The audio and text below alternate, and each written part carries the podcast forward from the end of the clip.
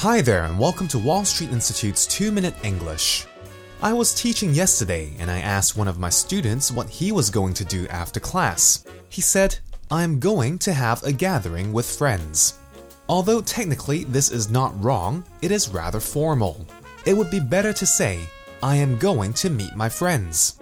I am meeting up with my friends. I am going to see my friends.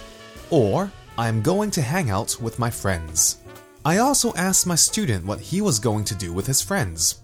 He replied, We are going to take the dinner.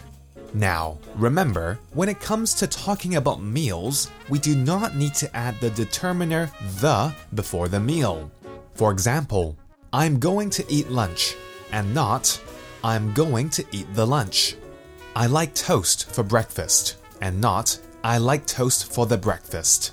Also, many people in Hong Kong tend to use the verb take for meals. It would be better to use the verb have instead.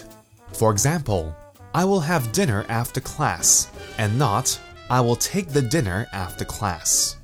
So, when you meet up with friends, what do you like to do? Common activities that come to mind in Hong Kong include eating, shopping, karaoke, mahjong, hiking, studying English, etc. One female student was telling me how much she loved window shopping. I asked her what she would do if she saw something she really wanted but did not have the money to buy it. She simply replied, It doesn't matter.